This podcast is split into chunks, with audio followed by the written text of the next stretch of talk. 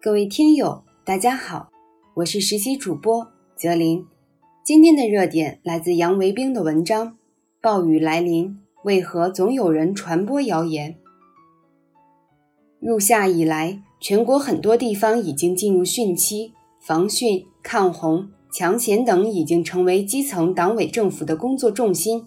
与此同时，一些与抗洪抢险有关的图片和视频也通过 QQ 群。微信群、微信朋友圈等网络介质广泛传播，给防汛工作带来困扰。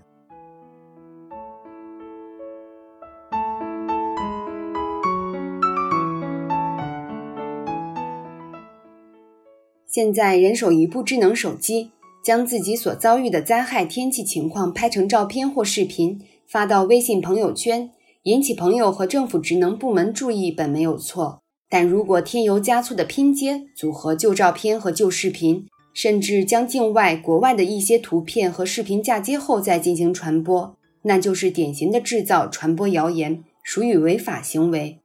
对于一些暴雨和洪灾谣言，虽然互联网管理部门和警方经常都在辟谣，但这些信息却如斩不断的野草，春风吹又生，遇到合适的时机就大面积滋长，既扰乱网络传播秩序。又浪费大量的公共资源。经过十多年的发展，我国的网民数量越来越庞大，但并不是所有的网民都具有较高的网络素养和识别能力。在传播谣言的群体中，除了少部分伪网民故意为之外，更多的是一些觉得好玩的网民，法律意识淡薄，不加分析的杜撰和转发谣言信息，在不知不觉中触犯了法律。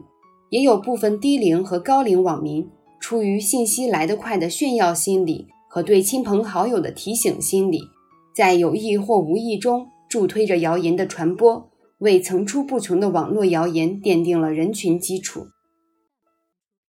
春夏秋冬四季轮回，在夏季出现暴雨天气，个别地方出现洪涝灾害是大自然的正常现象。只要我们科学防灾，有序抗洪。就能够把灾害减小到最低程度。面对不可避免、不可抗拒的自然灾害，除了官方部门及时发声、及时公布灾害情况外，网民不传谣、不信谣，就是对救灾工作最大的支持。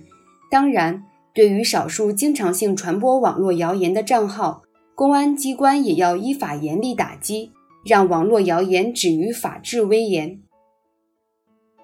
网络时代是信息快速传播的时代，网络谣言也是世界各国都普遍面临的时代难题。不断重复传播的暴雨谣言和不期而遇的新谣言，除了少部分网民有意或无意的推波助澜外，与相关网络平台的故意放纵和松弛管理也分不开。因此，根治网络谣言，除了对制造谣言、传播谣言的网民进行依法查处外，还要加强互联网业界的法治建设，让网络平台真正承担起建设绿色健康网络的主体责任，让网民成为不造谣、不传谣、不信谣的好网民。